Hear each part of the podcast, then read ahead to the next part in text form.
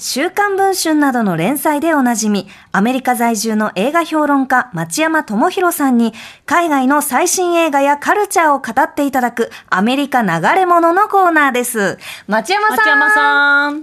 はい、町山です。よろしくお願いしよろましすく。お願いします。お願いしますあの今日番組の中でリスナーの方にアンケートを取ったんですが、はい町山さんは映画を見るときに字幕と吹き替えどちらがお好きですか？難しいですね。もう難しい。難しいですか難しい。すごい難しいですね。えーまあ字幕だと俳優の本当の声が聞こえるんですけど、えんえええ吹き替えだと画面に集中できるんですよね。そうなんですよねそうですよね難しいな。悩みどころ、ただね、作品のね。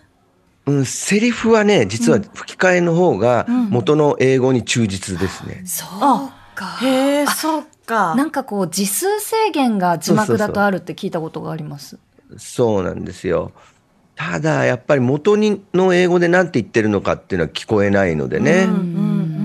難しいわ。そっか、もう字幕も翻訳する方の解釈っていうのが入りますもんね。ねそういや、そういや。そうなんですよ。わあまあ、ろく確でもない字幕翻訳者もいます んでね。はい。ちょっと深掘りしないで、次行きましょうか。ん避けていきましょうねせっかくなんでね、今日も、あの、楽しくやっていきましょう。はい行きましょうはいそして、町山さん、今日は、はい。今日はね、スパイダーマンの話をします。やっはたーい。音楽どうぞ。わ光るいいね光の目。いいっあ、あ、松山さんノリノリ だ。町山さんが、 あの、捨ズームの画面ててのすべてを捨て て。はい。松山さんの歌声って超レアじゃないねえ、レアだ。めっちゃ嬉しかった、今。いや、もう、もうこれはね、本当に泣ける歌なんですけどね。はい。へこれご存知ですかこのスパイダーマンの歌。聞いたこと、なんかであるかもぐらいの、なんか思い出がそこにあるとかでは正直ないですね、私はー。石山は初めて聞きました、この曲は。ですよね。はいこれ1978年の、はいえー日本のテレビ版のスパイダーマンの主題歌なんですよへ。えこ。んな映画がはあっい。たんですめちゃめちゃ初歩の初歩みたいな感想言いますけど、日本版のスパイダーマンがあったんだとすら思っあてっます。たんです。私もはいへえ。もともと最初の日本版スパイダーマンは、えー僕が小学校の頃に、1970年ですけど、えー少年マガジンに連載されていた池上良一さん版スパイダーマンが最初の日本ススパイダーマンですね。漫はい、画池で上良一さんはあの、えーまあ、男組で知られてる劇画家なんですけど、えーマーベルコミックスっていうのが、まあ、最初に「スパイダーマン」を1962年僕と同い年なんですが、に連載を始めてそれの日本版が、えーその8年後だから僕8歳だったね。はに少年マガジンで連載始まって、えータイガーマスクとかですね、えーバロンワンとかと一緒に連載されてたんですよ。あ。へえ、そうなんですね。はい。全然知らなかっただから僕の世代、60歳ぐらいの人たちは、うんうん少年マガジンでスパイダーマンを読んでた世代なんです。へえ。はなんですか。ねい。日本の漫画雑誌でね。で、主人公は、原作はね、えーピーター・パーカーというニューヨークに住む、えーまあ、貧乏なですね、高校生が雲に噛まれてスパイダーマンになるんですけども、日本版では東京に住んでいる小森優くんっていう高校生がスパイダーマンになるんですよ。へえ。で78年のテレビ版ではおお主人公は大人でですね、山城拓也という人が主人公で、スパイダーマンには実はいろいろいるんですよ。ね、なんかあの私はやっぱこうアメリカのこうマーベルとかで作られてるイメージがすごく強くて、はい。いろいろあったんですね。高校生が主人公とかね、サラリーマンとか。もともと高校生が主人公なんですけど、ねえ元がそうだったんだ一番最初のオリジナルはね、はいはいピーター・パーカーという。で、えっ、と、今日ご紹介する、えースパイダーマン、アクロス・ザ・スパイダーバースというシリーズは、はいそのピーター・パーカーのオリジナルとはまた違うシリーズなんですよ。ほうほう。また違うんですか。違うんですよ、うんほうピーター・パーカーっていうのはおそらくユダヤ系の、まあ、少年なんですけど白人なんですね。でこっちのスパイダーバースシリーズでは、はい主人公は、えーこれプエルトリコとアフリカ系のそのお母さんが、えープエルトリコ系でお父さんがアフリカ系黒人ですね、の高校生のマイルズ君というのが主人公なんですよ。うんうんうん。へえ。はい、これは後から始まったシリーズなんですね。はい。これね、後から始まった理由もいろいろあって、ピーター・パーカーがどんどん本当に年を取っていって、結婚してスパイダーマンになっていろいろ苦労するって話になって行き詰まっちゃったんですよ。なえるーほどあそんなこうちゃんと物語の中で年重ねてたんですねそうなんですよしっか。で、スパイダーマンだから結婚してんのに、おお要するに夜な夜な、あの、部屋を抜け出して、悪者退治してるもんだから、あの、夫婦生活うまくいかなくなるとか、そういう展開になって。そういう問題が出てくるんだ家庭に影響ありそうですもあんりねそうありそうなんですよよね、だからそのおっさんになっちゃったからピーター・パーカーが、でその若者版としてしかもその今現在そのニューヨークで人口が多いのはプエルトリコ系の人とかアフリカ系の人が多いですから、へこの人たちの話にしてマイルズ君版を新しく始めたんですね、スパイダーマンは。でずっとあスパイダーマンシリーズって映画見たことありますあります。あの実写で、ではもいどれだったかっていうのが、なんか正直たくさんあって、そうそう私もたくさんあ全るく同じ状あ態、の、はでもなんかラブストーリー良かったなーみたいな、多分私全部がラブストーリーなんでなんかなんそかうですよね。ヒンヒントないですか、えーどれだったかそう。ですね20年くらい前だったと思うんです。20年、10年くらい前。 20年ぐらい前。じゃあそれ最初の、はいえートビー・マクガイア君が主人公の、はい。ピーター・パーカーものだと思うんですよ。ですかね。 3回実写版があって、主人公を変えて作り直されてるんですよ。はい。はい。だからすごくたくさんあって。 そうですよね、えーだからそうこなんんですよなにあるんだっていうこと自体ね、びっくりだし、ねねでしょすごくいっぱいあるわけですよ。例えばインドにもインド版スパイダーマンってあるんですよ。そうなんだもういろんなもう世界中で愛されてるんですねそうなんです。インドで出版されてました。あの、スパイダーマンインディアっていうのはね。へえじゃあ主人公の名前がね、パビトゥール・プラバーカルというすごい 名前で、へおーなんかねこうニューヨークが舞台だからこう、はいそのスパイダーマンとしてこう這え這うことができるんですよ建物を高いこうビルをビはいはいはいュンビュンビュンビュン。インドはだいとどうなるんだろう、いや、インドはね、ムンバイとかね、すごい大都会があるんで、高層ビルがいっぱいあるんで、スパイダーマン活躍できるんですよ、あイそっンドかは。はいあのいろんな国の見てみたいけど今回はアニメーション、はいということですよね、そうなんですが、このスパイダーバースシリーズっていうこのアニメーションのシリーズは、スパイダーバースというのは、いわゆるそのマルチバースと言われている多元宇宙というものなんですね。はいはいで、今言ったいろんなスパイダーマンいるわけじゃないですか。はい。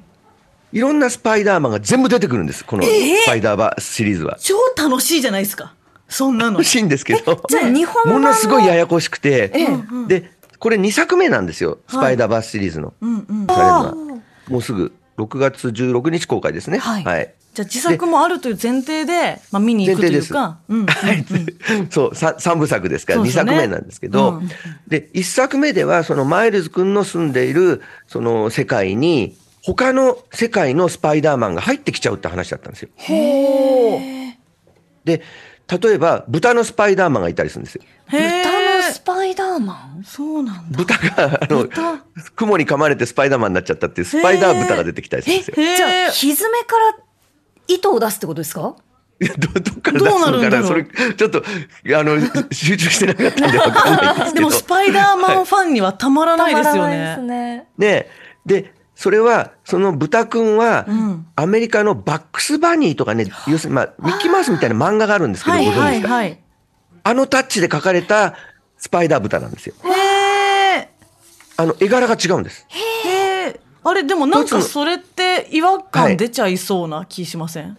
違和感ものすごくあります、うんうん絵柄が違う人たちが一つの世界に集まっちゃうんですようんうんださっき言った、その、まあ、そうだ、その、アクロス・ザ・スパイダーバース、スパイダーバースシリーズのマイルズ君の世界っていうのは、あの、最近のアメリカの、アメリなんていうか、アメコミの絵の塗り方で描かれた世界なんですよ。ほうほうほうほで、どういうものかっていうと、昔のアメコミっていうのはなんとなく印象であると思うんですけど、すごい太い、その主線というもので、んはいえー輪郭線を描かれていて、はい。その輪郭線と輪郭線の間をん色が塗られているっていうのが昔のアメコミの絵なんですけども、はい。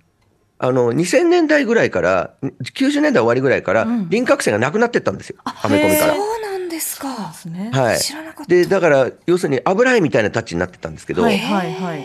こっちの絵なんですねこの「スパイダーバース」シリーズのマイルズ君の絵は。ええうんえうん。えええで、そこに、あの、バックスバニーみたいな、いわゆる昔のアメリカのアニメのキャラクターが入ってきちゃうんですよ。ほへう。で、それだけじゃなくて、日本のアニメあるじゃないですか。美少女アニメ系のやつね。もう入ってきちゃうんですよ。ええ。え、じゃあ日、本のアニメ系のスパイダーマンの女の子も出てくるんですよ。ええ美少女スパイダーマンってことですかそうなんですよ。すごい絵柄違うじゃんっていう、ね絵柄が違う人たちが一斉に同じ場所に集まって話をしてるというね。あでもマルチバースだからそういうことなのかそうなんですよ。なるほあーど面白そう。すごい表そ現のして仕方描いたですね人が違うじゃんっていうね。えー感じなんですよ実際実際違うんですか実際違う人たちに、あの、ものすごいたくさんのアニメーターの人たちに一斉に発注して作ってるんですね。このスパイダーバースシリーズは。でそっか、一作目が当たったアカデミー賞も取りましたんで、はで、今回の、えーアクロス・ザ・スパイダーマンス2作目ではもっとひどくしようということで、240人スパイダーマンが出ます。いえー、すごいものすごくちっちゃく映ってる人までいるんですけど、じゃあこれをねファンからしたら、はいマニアからしたら何回も見に行って見つけたいですね240人そうそうそう。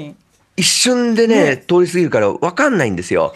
だから何回も見なきゃなんなくて、そこにちょっと一部絵がね、送られてると思うんですけども、はいあの、いろんなスパイダーマンがいるでしょ、ね資料いただきました猫のスパイダーマンもいます、ね、そうそうそう可愛いんだあと、女性の猫だけじゃなくてね、スパイダー馬とかね、いろんなのいますよ。ええね女性もいるしスパイダーマンってすごいのが出てきてで絵柄がねうん例えば、えーそうですねこれ全然絵柄が違うじゃないですかそれぞれのスパイダーマンのキャラクターあが、りますね。なんかこ描いた人う、が違うから、ね余白を残してる絵もあれば、あそうそうそうそうす確ごかにくこう 3D でリアルな猫ちゃんって感じのそううんうんもいますしそうなんですよね えっ、とねインド系のスパイダーマンの彼が出てくるのは、んえームンバイとマンハッタンが合体したムンバッタンというあの、はいインドかアメリカかわからないようなところでインド系のスパイダーマンと戦うんですけど、ええその時の背景は、きっちりとその背景の絵の線を描いていない、手書きでラフに殴り書きしたみたいな背景なんですよ。あこれ見るとわかるんですけど、ははいい。うんだから背景も違うの全部。ねかもわそっかそれだはけい作画の分だけあるってことですよね、そうなんです。んで、左の下の方にね、あるね、スパイダーパンクというキャラクターが出てくるんですけスど、プレーアートのようなあそうそうそう。感じのーギタタッチだー、エレキギターを抱えてますね。本当だそうなんです。あ、しかも靴がブーツですね。ブーツなんです。へーはい。安全靴なんですね。はい。これだから1970年代の、んあの、ロンドンパンクのスパイダーマンなんですよ。これだけいっぱい出てくるんですね。はい本当に画風も違って。スパイダーパンクの絵ね、これね、うん、パンクファンだったら、まあ、わかるというか、その頃のパンクの、そのレコードとか同人誌っていうのは、はいはいその、コピー誌だったんですよ。昔コピーマシンってあったでしょうんって光るやつ。はいはいはい。ね、ゼロックスとか。あれで作ってたんで、切り抜きとかして、あの、コラージュして、それの絵柄になってて、スパイダーパンクは。へー人っぽいってことですね。そうそう、そう、今でよく、言うよねくわかりました。よくわかりましたね。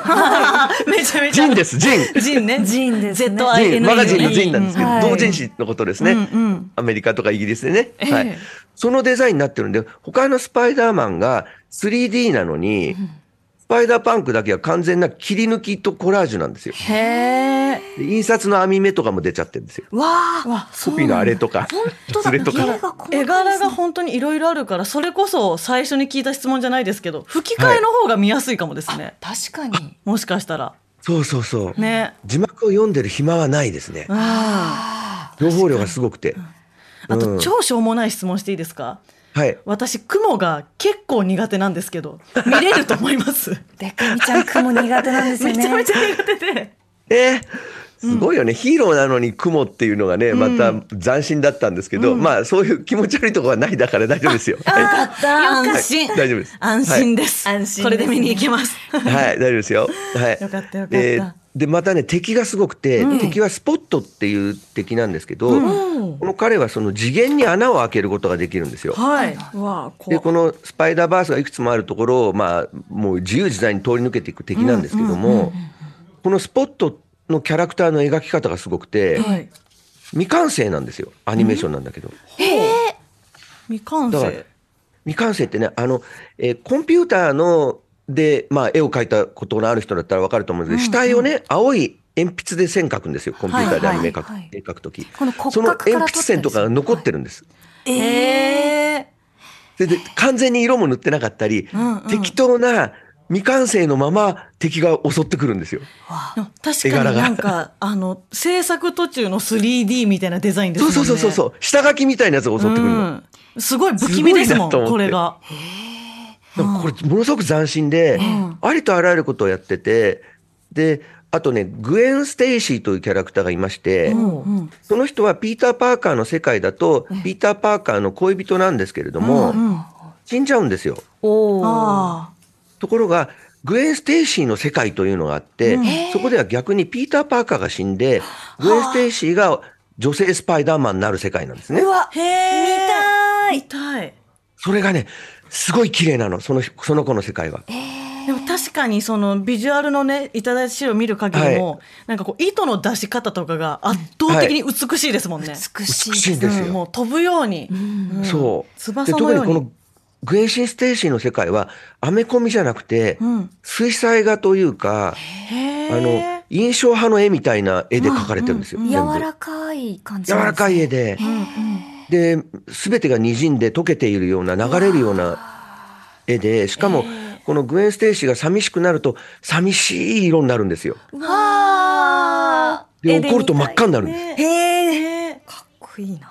すごいことをやってて、で、これだけやるには、一体どのくらいアニメーターがいたのかってことになりますよね。えあスパイダーマンたちが全部で240 240人出るんですよね。そう。で、背景とかも 6, 6のパターンの絵柄があって、 6パターン。 6つのパターンバラバラの絵柄なんですね。さっき言ったみたいへに。ー背景もバラバラ。で、ほとんどの色を塗るときに、要するにまあアニメーションっていうのは、あの、まあ素体という、その、まあなんていうか人間の軸になる、何にも絵が描いてない人物が動くんですけれども、それに色を塗るわけですけど、普通はコンピューターで自動的に色を塗るんですね。えーそうじゃなくて手書きしてるんです。手塗りしてるんです。い今なぜって思っちゃうけど、そのそ分のの、タッチそっをか。楽しむんですよ。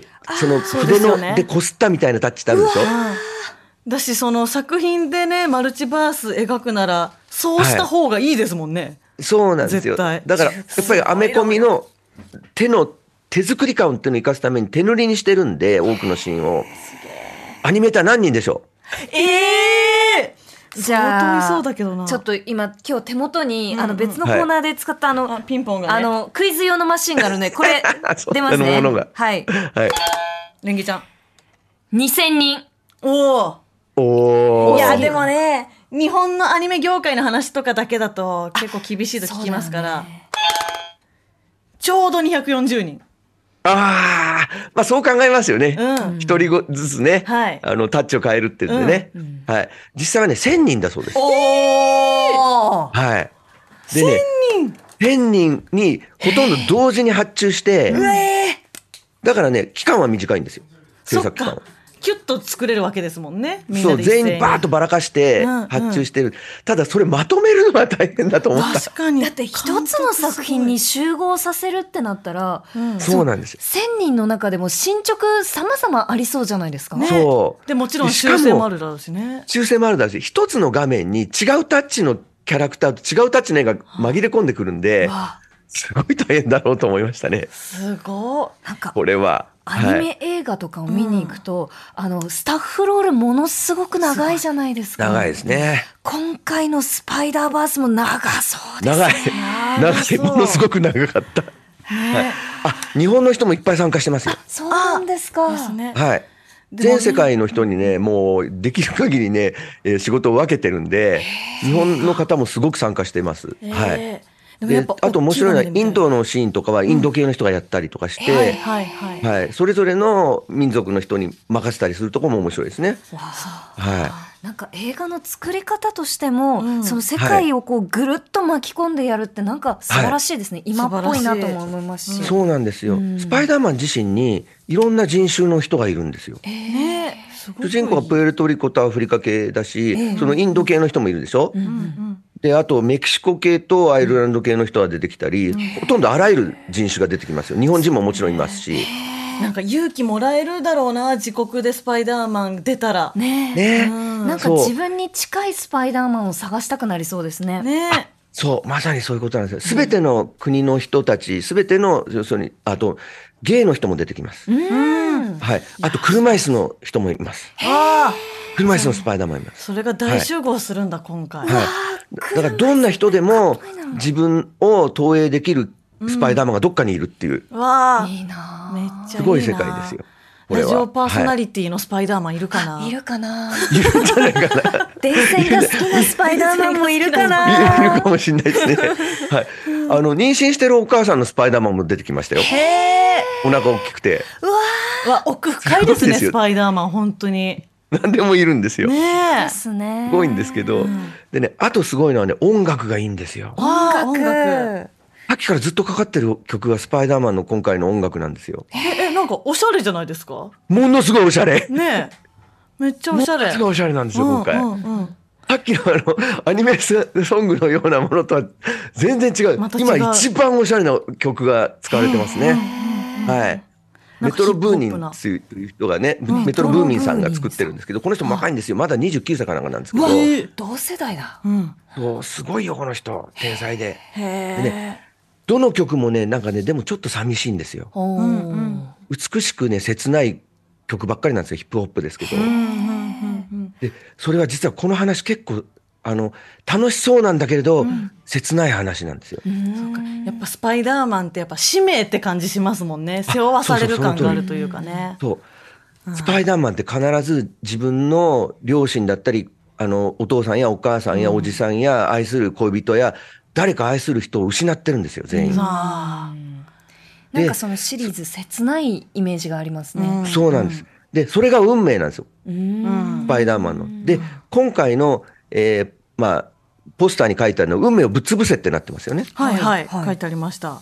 主人公のマイルズがその運命に逆らうことで、240人のスパイダーマンを全部敵に回します。